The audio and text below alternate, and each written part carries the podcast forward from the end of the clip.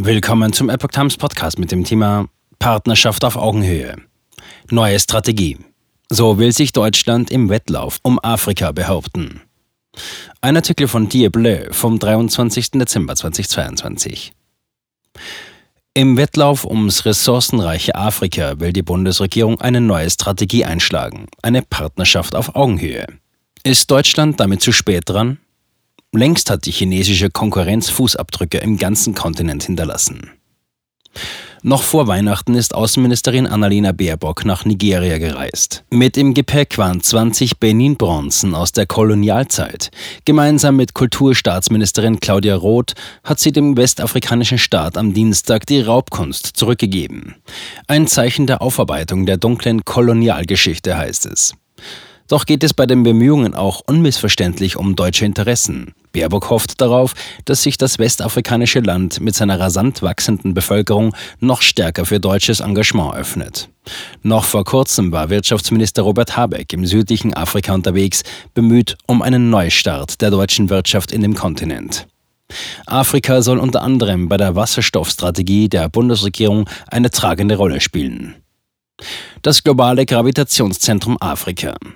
Einerseits will Deutschland sich wirtschaftlich breiter aufstellen, um seine Abhängigkeit von autokratischen Ländern wie China zu reduzieren. Gerade bei kritischen Rohstoffen wie etwa Magnesium, seltene Erden oder Graphit. Andererseits ist man sich der wachsenden Bedeutung Afrikas bewusst. So sprach Bundeskanzler Olaf Scholz Ende November bei der Verleihung des Deutschen Afrika-Preises von einer multipolaren Welt des 21. Jahrhunderts. Eine Welt mit nicht nur einem oder zwei starken Machtzentren. Seine Prognose? Afrika wird künftig zu einem globalen Gravitationszentrum werden.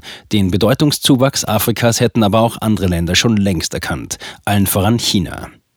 Die chinesische Regierung hat im vergangenen Jahrzehnt ihren Einfluss in dem Kontinent massiv ausgebaut. Im Jahr 2000 war der Fußabdruck Chinas in Afrika noch begrenzt. Inzwischen ist Peking der wichtigste Lieferant von Gütern für über 30 afrikanische Länder geworden. Eine Entwicklung, die sich innerhalb von 20 Jahren abspielt. Laut Statista ist der chinesische Export in Afrika regelrecht explodiert, von knapp 5 Milliarden Euro auf über 100 Milliarden Euro. Zeitgleich sichert sich China eine wichtige Quelle für seinen wachsenden Rohstoffbedarf. Partnerschaft auf Augenhöhe. Zum anderen geht es längst nicht mehr nur um Rohstoffe. China ist auch mit großen Infrastrukturprojekten in afrikanischen Staaten präsent, finanziert häufig durch Kredite an die jeweiligen Länder. Im Jahr 2018 stellte das Land rund 25 Prozent der Infrastrukturfinanzierung auf dem afrikanischen Kontinent bereit.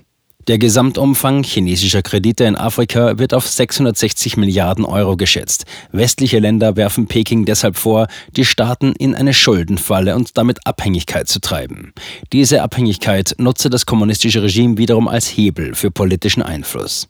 Außerdem würden viel eher chinesische Firmen von der Investition profitieren als die lokale Wirtschaft, so die Kritik.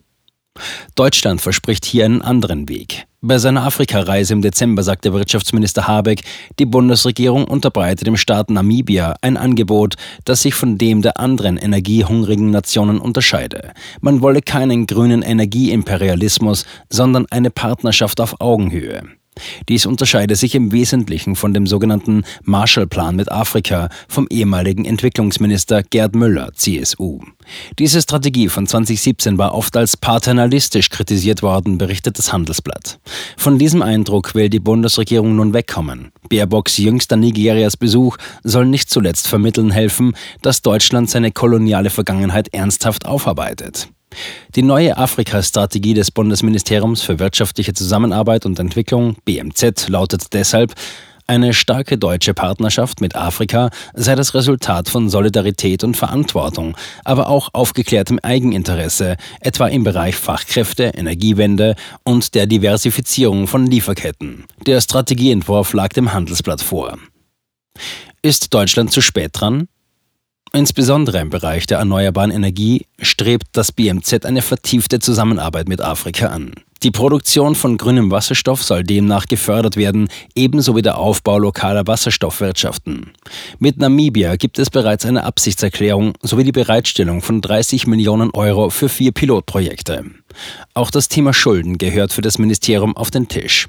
Laut Entwicklungsministerin Svenja Schulze hätten viele afrikanische Länder eine Schuldenlast, die ihnen keinerlei Spielraum mehr lässt. Deutschland wolle hier aktiv anbieten, Schulden zu erlassen.